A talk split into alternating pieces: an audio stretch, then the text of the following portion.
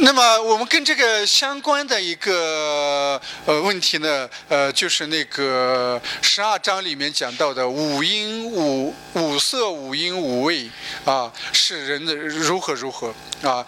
那么说五音令人目盲，五音呃五色令人目盲，五音令人耳聋，五色令人口五味令人口爽，赤橙甜烈令人心发狂。难得之货，令人行妨。是以圣人为父不为母，故去彼取此。大家注意一下，去彼取此也是老子思想当中非常重要的一种表达方式或者思维方式。就是说，他一方面要舍弃一些东西，另一方面呢要取取法啊一些方式或者一些价值观。那舍掉的是什么东西呢？就是为父。不为目，就是为目的东西是舍掉的，为父的东西是取的。那么讲到这个地方，大家肯定有疑惑：那难道我们吃饱肚子就可以吗？那就是就是那个像李泽厚先生批评的，是不是就像我们一天到晚吃饱肚子浑浑噩噩就可以了？我想好，我想好看一些好看的东西，想听一些这个好听的音乐，有什么过错吗？但是这个老子在前面他讲说五色令人目盲，为什么讲五色令人目盲呢？就是说，任何一种颜色，特别是越是绚丽的这种颜色，对人的损害，对人的这种目光的损害越大。越是科技发达的时候，五色令人目盲的问题呢，越加的尖锐。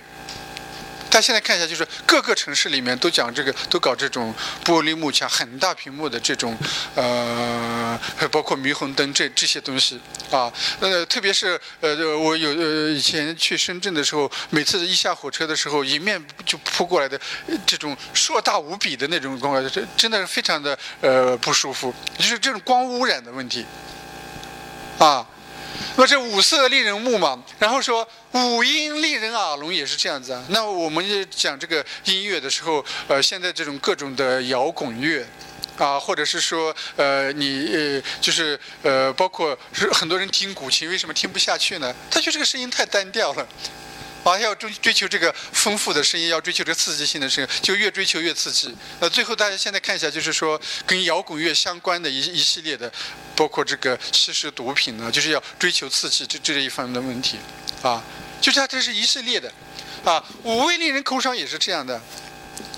那我们都是呃，从道理上都知道，这个喝粗茶淡饭、喝白开水是最好的。但是呢，因为我们都喜欢这个口味，所以呢，从食品到饮料就不断的添加各种各样的添加剂，最后就造成人的味觉的退化，大家都变成口味很重的人。呃，结果呢，就是说吃了一肚子的这种添加剂，啊，那么赤诚甜烈，令令人心发狂，更加是这样。呃，大家看一下这个，呃，元朝啊，这个清朝，那么他们作为游牧民族征服中原的时候呢，都非常的残忍，啊，动不动就屠城，男女老少都横横加这个杀戮。那么他们这种杀戮之心是如何养成的呢？就是从小就骑马射箭。啊，那么前几年呢，有一批富豪呃到那个英国去打猎，而且还很高调的宣传。哦，我就觉得这些人真的是为富不仁，是吧？就是呃，那你这个是吃撑舔猎嘛，就是令人心发狂了。然后他说难得之货，令人行妨啊，就是你把这个东西变得很珍惜、很稀有啊。那么大家呃呃这个行为上面呢，就有碰到各种各样的障碍。然后他就想办法去窃取或者去这个那个呃偷盗或者是模仿，啊令人行仿。所以他说啊圣人是为父不为母，为父不为母实际上就是一个比喻式的一个话，就是说我们要解决最实质最本质的问题呢，呃不要为这个外在的添加的很多东西所迷惑，以至于导致我们生理功能的一个退化，啊所以他说这个呃去。彼取此，此是什么呢？此就是实质的父。彼是什么呢？就是这个木，啊，不是这个木。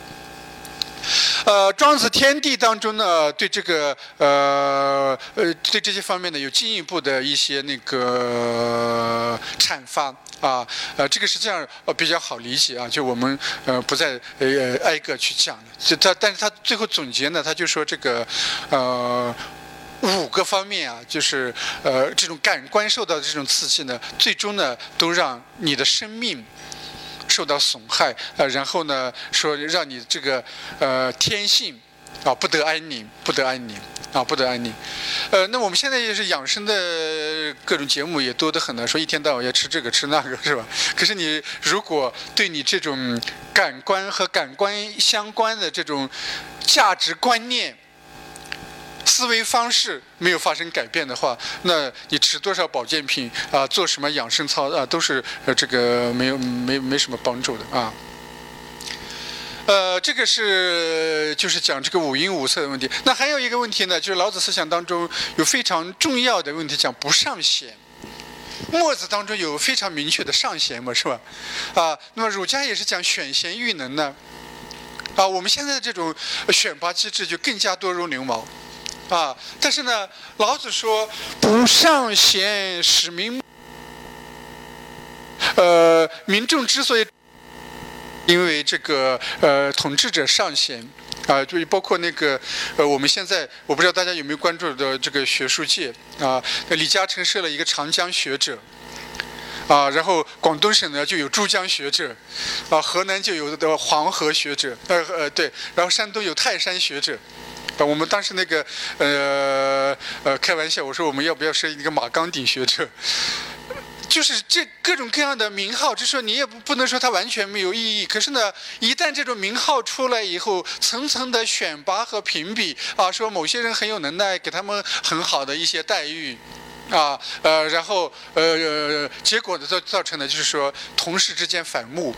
啊，本来非常好的一个一些同事，就是因为他有这个称号，别人没有这个称号呢，呃，结果呃就是反目成仇。那另外也就导致这种弄虚作假。大家可能也知道，就是最近这几年有各种头衔的学者，甚至科学家啊，都爆出各种各样的丑闻。啊，为什么这样的东西呢？因为这些东西本来就是他争来的嘛。啊，不贵难得之货，是民不为盗啊。就是呃，难得的东西，呃，你不要把它据为己有。就现在那个商家营销的时候，都是搞这个饥饿营销，是吧？故意的说限量供应。啊，那如果涉及到这个政策方面也是这样的，那就是说各种呃这个货品啊，都应该是呃老百姓呃。没那么费劲的得到，所以呢，就偷的人自然而然就没有了市场啊，呃，然后说不陷可欲是民心不乱的，就你不要一天到晚去刺激这种民众的这种欲望。我们现在看一下各种各样的广告啊，都是呃。千方百计的刺激人的欲望，然后呃，你乖乖的这那个呃掏你的荷包出来。不光是这样子呢，就是说你的心态、整个的身体也被他们呃所控制啊。所以他后面讲说，这个圣人的这个治理呢，就是虚其心。虚其心就是我们刚刚呃一开始讲到的，说去子之太色于隐志啊，就是说内心当中非常的虚静。啊，不是被各种欲望所充满，实其腹。但是呢，实其腹是什么意思呢？就是基本的生理生理欲望是满足的，啊，就是饿不着，冻不着。啊，弱其志，强其骨。弱其志也是讲的是老老子告诫这个孔子嘛，就是去子之什么呢？太色与隐志。好，所以我现在每到一个地方讲，跟特别是跟青年同学讲的时候，我说你们一定要小心那种各种励志的这种书，鸡汤式的书，啊，让你在某一个时间非常的亢奋。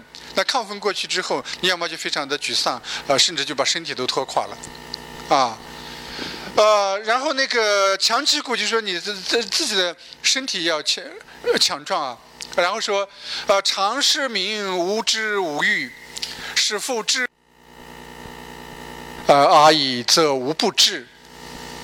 啊，那么这个是这样的无知无欲是什么意思呢？就是说我们要跟这个前面的这个联合起来去讲，老百姓为什么没有那么多的智巧，为什么没有多的那个欲望呢？是因为统治者不上贤，不贵难得之货，不陷可欲。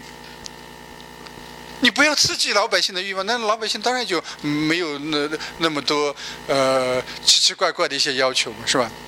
啊，但是他就一定要注意，就是说，这个不是说他反对正常的日常的这种呃生活需要，而是说呢，就是统治者通过自己的这种权力，去千方百计的群奢极欲，啊，由此造成的民众对他们的效仿，或者是民众之间互相的争斗，以及官府和民间的这种互相的争斗，啊，应该从这个意义去理解这样一个问题，啊，理解这样一个问题。那还有一个问题呢，就是说上贤的这个问题，呃，比如说呃，我们在座的家长，那你的孩子能不能评上先进啊？我们现在就是为了呃孩子评先进，简直是不择手段，是吧？我就觉得也不要纠结于这个样一个问题，包括在单位里面是是是要不要这样子，尤其是你作为管理者的时候，啊，就不要弄出那么多的名堂让大家去争。大家可能知道那个呃二桃杀杀三世的故事吧？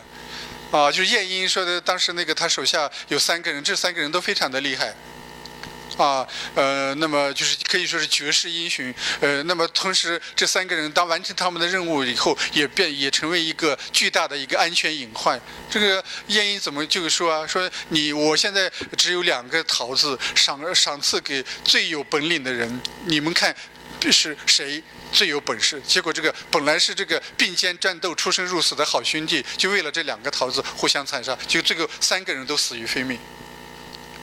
啊，实际上就是这个例子是非常典型的，可以来印证这个呃老子这个思想的啊。那么就是说，比阿桃杀三世更加温和的这种温水温水煮青蛙的这种方式的，就更更更加的常见了。啊，他会告诉你，你到这个锅里来，这个锅里面有多舒服，多舒服啊！然后这些这青蛙就一个一个，生怕自己跳不进去，啊，那最后呢，想想出来也也出不来了啊。那么这个是不上弦的问题。那还有一个问题就是，老子讲这个柔弱的问题啊。那么老子说，我有三宝。啊，佛教里面的三宝说是佛法僧。其实这个老子讲这个三宝呢，他说实际上是讲这个德行方面的。他说，第一个是慈，第二个是俭，第三个是不敢为天下先。啊，慈。啊，大家注意啊，慈和爱实际上是有区别的。为什么有区别呢？有爱一定会有什么呢？有爱一定会有恨的。但慈呢，实际上是超越爱恨的，啊，所以那个佛教里面讲这个无缘大慈，同体大悲，就是说我这种慈心、慈爱之心或者慈悲之心是不讲条件的，不求回报的，这才是真正的慈，啊。呃，当然就是说两个人之间的这种爱能不能上升到这种慈的程度啊？呃，这个是呃呃涉及生活方面。我们今天不再展展开讲，俭就比较好理解。这实际上讲俭呢，也是和我们前面讲的为什么讲俭呢？就是因为五音五色啊这些东西呢都是铺张的，都是浪费的啊。然后是不敢为天下先啊，然后说慈故能允。就你慈爱之有慈爱之心，所以勇敢。啊，我自己也有这样一个经历啊，就是平时咋咋呼呼的这些人，啊，呃，一一遇到就什么危险的时候，跑得比谁都快。那么古往今来，从呃，无论是呃文学呃作品当中的人物，还是我们日常生活当中这个经验的，一般情况下都是女性比男性勇敢。啊，比如说柳如是。啊，他要这个浅浅一跳江，浅浅一不敢。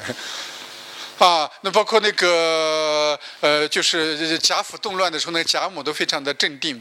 好，这个母母母亲要为了保护自己的孩子的时候，那非常勇敢。那么有一句话是说呢，妈妈是天世界上最勇敢的人。啊，说慈功能允，然然后说俭功能广，啊，这个好理解啊。然后说不敢为天下先，故能成器长。啊，这个问题呢就有有点费解。在我在深圳讲的时候，也是有人问，他说：“我们现在不是要这个争先创优吗？要敢为天下先吗？”啊，他说：“如果不是敢为天下先的话，怎么可能有深圳特区呢？”啊，我说这是一个非常好的例子啊。为什么是个非常好的例子呢？就是说，深圳为什么从一个小小渔村成为一个国际化的一个大市大多数呢？恰好是不敢为天下先。就当时天下最先的是什么呢？是共，就是讲这个公社啊，讲一大二公呢。那深圳做的事情什么事呢？都是这个包产的，就是类似于包产到货，类类似于这个三来一补的这个小作坊的一个加工呢。啊所以很多时候呢，这个先和后的这个问题呢，并不是那么呃这个绝对的。而且呢，就是说有慈爱之心，你要去打仗的话，就能够取胜。为什么能够取胜呢？就是说你不是以杀人为乐啊。啊，我们现在讲这个正义之师，正义之师当然就是师出有名是一个方面，另外一方面就是说还是要以这个呃尽量的减少这个人的伤亡啊，特别是发生内战的时候，你就是杀来杀去都是自己的兄弟，是吧？啊，呃，后面他讲说，这个人之生也柔弱，其死也坚强。我们生下来的时候就身体婴儿的身体最柔软，所以呢，这个婴儿的这个身体呢有无限的可能。同时呢，婴儿也受到这个最周全的呵护。啊，所以老子说，呃，理生命的理想状态是富贵婴儿。富贵婴儿一方面就是我们要保持这个身体上的柔软。啊，那另外一方面呢，就是说保持这种心态上的这种赤子之心。其实儒家也讲这个儒保赤子的这样一个问题啊。但是人死了的时候，死了就硬邦邦了嘛，是吧？啊，其实死也坚强啊。那么草木也是这样子啊，生的时候，呃，它有活力的时候呢，都是柔的啊。那么死死死死了以后呢，就是枯槁了。所以他这里面是讲，就是说讲这个柔弱的这个力量，而且同时他也是呃呃突出这个军队或者军事的这样一个问题。啊，所以他说，强大的应该居上，柔弱的呢应该居，呃，强大的应该居下，柔弱的应该居上，这样子的时候，整个才有生命力。那我们现在想想，呃，比如说一棵树的时候，那一个呃树根、树干都是非常坚硬的，那个树梢最有生命力的那个芽，啊，那不都是最柔弱的吗？是吧？啊，所以从这个角度来讲，是这个柔弱胜刚强。当然，就是说，呃，老子还有另外一个比喻，就是水的这个比喻啊。这个水的比喻是什么呢？就是说，水是天下之至柔啊，那个赤诚天下，就它是攻坚强者，莫之能胜。我们现在想一想，是不是这样子？一旦发生水灾啊，就是摧枯拉朽、固若金汤的东西呢，呃，一很快就是呃，瞬间被摧毁。啊，那么接下来我们看一下，就是呃讲这个无为而和无不为的一个问题啊。那么在第二章里面，这一章非常的重要，对来理解就是通行本第二章里面，他说：“天下皆知美之为美，斯恶矣；皆知善之为善，斯不善矣。”大家注意一下，这个地方的恶呢，不是熏恶，这个地方的恶是丑的意思，丑陋的意思。啊，就是那个天下都知道美之所以是美的，大家注意一下，这个地方是不是说天下皆知美啊？是天下皆知美之为美，斯恶矣。啊，那我们现在都追求美，是吧？呃，形体美，特别是女孩子追求这个美。啊，但是呢，当知美之为美，就是你知道了这个美的原因以后，这个就变丑了。最典型的例子就是东施效颦嘛，是吧？啊，诗诗皱眉头很好看，那你去模仿，那就变丑了。啊，看人家减肥，你也去减，啊，那么这个就变丑了。呃，然后就是这个是后面也讲说，呃，皆知善之为善，斯不善已。说知道善之为善很不好吗？为什么说斯不善已啊？啊！可是我们现在的呃都有这样的一个亲身的一个经历，就是说，呃，我们到火车站或者旁边，呃，别人摆一个什么牌子，说今天摆个牌子说给给我给我三块钱，明天给我五块钱，后天他说给我一百块钱，我买车票。那你换在很多地方，可能同是这样一个人，结果人家说，人家可能比你欠钱赚的多得多，这就是利用人们的善心。这个当然就是说，这是街头的。那还有一些所谓的，这是组织以组织形式出面的，让大家捐款，啊，那么结果呢，最后这个就这个善款都不能及时到位，甚至被这个呃个别人所挥霍。那么这大家现在想想，这些行为对于我们的社会的这种风气和德性是多么大的杀伤。啊，当然从另外一个角度来讲的话，就是说我们做是做善心就不讲善之为善，就是觉得某一个人希望呃看着他可怜，我能帮助他，那我我我我就是当时给他十块钱或者给他买一个盒饭，我也不求他回报，哪怕他骗我，那骗就骗吧，他骗我是他的事，那我我觉得应该帮助他就帮他一下。啊，这个大概是一个比较正常的一种呃形态啊。然后说呃，这个有无相生啊，啊，有无相生是老子思想当中非常关键的一个呃概念。啊，怎么样理解有无相生呢？因为我们日常的关注，经常说你有什么，是吧？有车有房，哈有位，啊，五子登科嘛，什么都有。啊，呃，有人经常感慨说：“哎呀，看人家什么都有了，我什么都没有。”但是就是说，如果你不能发现无，啊，或者是说你不能发现有和无是互相呃这样衍生的话，那么就会呃这个陷入到无穷无尽的烦恼当中。那么就以我们今天这个讲堂为例，啊，我们说呃广州图书馆呃有一个呃新馆，有一个非常别致的一个设计，功能非常的完备。可是我们我为什么能够站在这里？大家为什么能够坐到台下？那是因为有中生出了无啊！大家想想是不是这样子的？那么我们整个的人生经历也是这样子。那我们有什么学位？我们有什么位置？我们有什么东西？可是我们为什么觉得生活无聊呢？就是我们恰好没有发现真正的无。这个无是什么？这个无就不是无聊，而是能生出有的那个无。啊，比如说我没有，我不会画画，那我想去想去学画。好，这就是无中真正生出的这个有，那就不会觉得无聊了。那有人说我学了画也也也还是觉得这个无聊啊？为什么觉得无聊呢？就是说你因为你没有体会到这个学画本身过过程当中的这个有的这个快乐，所以这个经常会有人说人生有什么乐趣啊？因为我们有的时候是从思维上、从心理上是在人生之外去找这个乐趣，啊，其实每一个事情都有乐趣啊，啊，那所以那个禅宗为什么说这个砍柴挑水无非妙道啊？那个呃，孔子也讲这个呃，洒扫庭队也也是也是这个呃有乐趣啊，啊，因为没没有乐趣，是因为我们排斥乐趣，不去找这个乐趣啊。呃，本来有乐趣的事情，你否定它，所以没有乐趣啊。呃，然后所以呢，他说这个圣人呢，呃，处无无为之事，行不言之教啊。万物作焉而弗始，就是为这个是生而复有，为而弗恃，功成而复居。啊，这个也是非常典型，就是说我们创生了一个什么东西啊？我经常跟那个家长们做交流，就是呃，因为那个家长们特别容易说，我生了你。我养了你，我我的生养之恩多么的伟大啊！你要有这个感恩之心。但是我觉得这个事情强调的过头了，也是负面作用非常大的，那还可能反而会引起孩子的一个呃反感。为什么是这样子呢？就是说，为什么他讲生而不有呢？你首先想想，这个孩子是怎么能够生出来？啊，无中生有。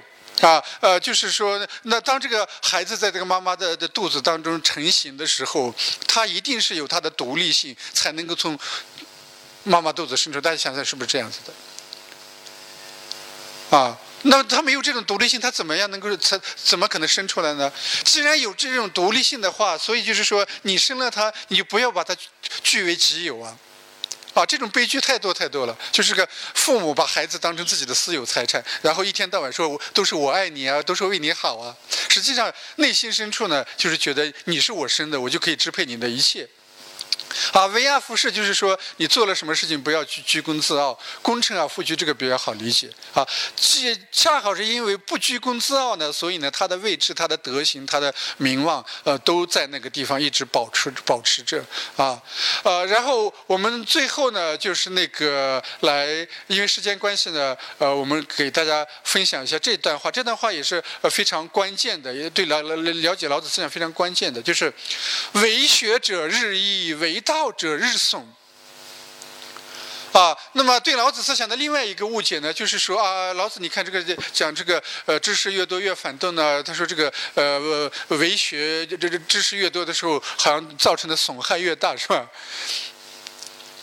啊，但实际上呢，那后面老子又讲说，损之又损，以至于无为啊。无为一定是老子呃思想当中一个主旨。他为什么他要通过损的手段来减少呢？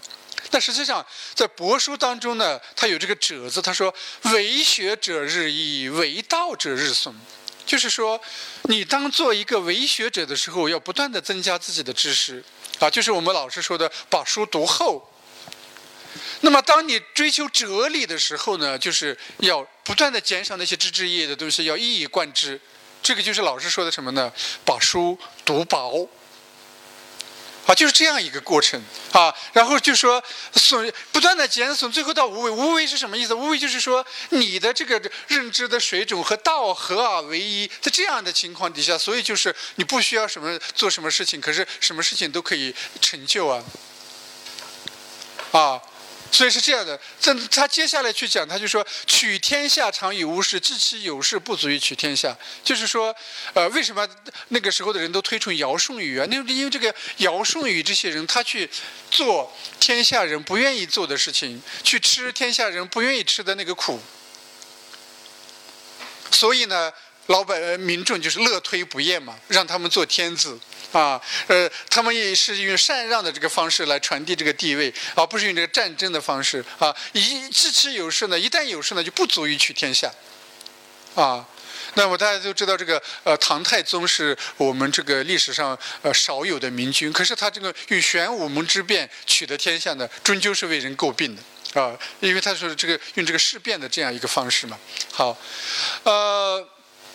因为那个时间关系呢，呃，我们那个稍微总结一下，就是说讲这个无为去呃如何呃去那个理解啊，那个包括那个呃《道德经》里面讲到这个罚的时候啊，就说不自罚，就是那个不自以为是，不居功自傲。为什么讲误解呢？就是我前两年有一个很大的呃一一个事件，就是呃武汉那边有一个年轻的老师，呃他们有一个《道德经》，有很多人直接。学道德经，硕士博士都要学道德经。他出了一个影响非常大的书，他甚至到处做推广的。他当中讲的，他说“伐”是什么意思？他说“伐”就是砍伐的意思。啊，他说你种了这树，不要自己去砍伐，砍了伐破破坏生态，警察要找你的麻烦。但实际上这个“伐”呢，实际上是那个自以为是、居功自傲的这个意思。那么老子当中讲这个不自伐，实际上在这个《屈原贾生列传》里面也讲。啊，就说罚呢，就是那个以以为自己有功劳啊。说屈平为什么屈原为什么那个受放逐呢？也不完全是别都是别人的原因，因为他自己是你看，呃，就是那个别人告他的黑状。怎么告他的黑状呢？就是说，那个你王，你让这个呃呃大王呃大王，您让这个屈平呃发布这个政令，啊，然后结果呢，每一个政令发出来以后呢，屈平就这这个说是自己的功劳，伐其功，而且呢说非我莫能为，就没有我这个事，没有我这个事情就做不成，结果呢。怒啊，疏屈平，就是屈原，就是因此，他的最大的贵罪名是什么呢？就是伐其功嘛。啊，这是一个很很好的一个例子啊，就是呃是那个伐，所以老子说不自伐，啊。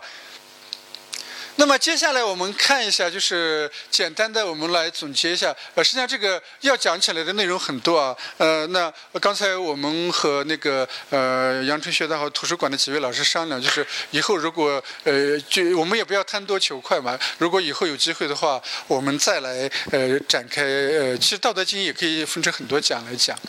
那么简单来说，无为，如果我们从当代的意义如何去理解的话，就是可以从很多的角度来去理解。而首先就是从观念上，呃，不要妄想，啊，那不要欺诈，啊，就不要动这个念头，啊，在行为上面呢，不要强制别人，也不要强制自己，不要诱惑别人，也不要受别人的诱惑。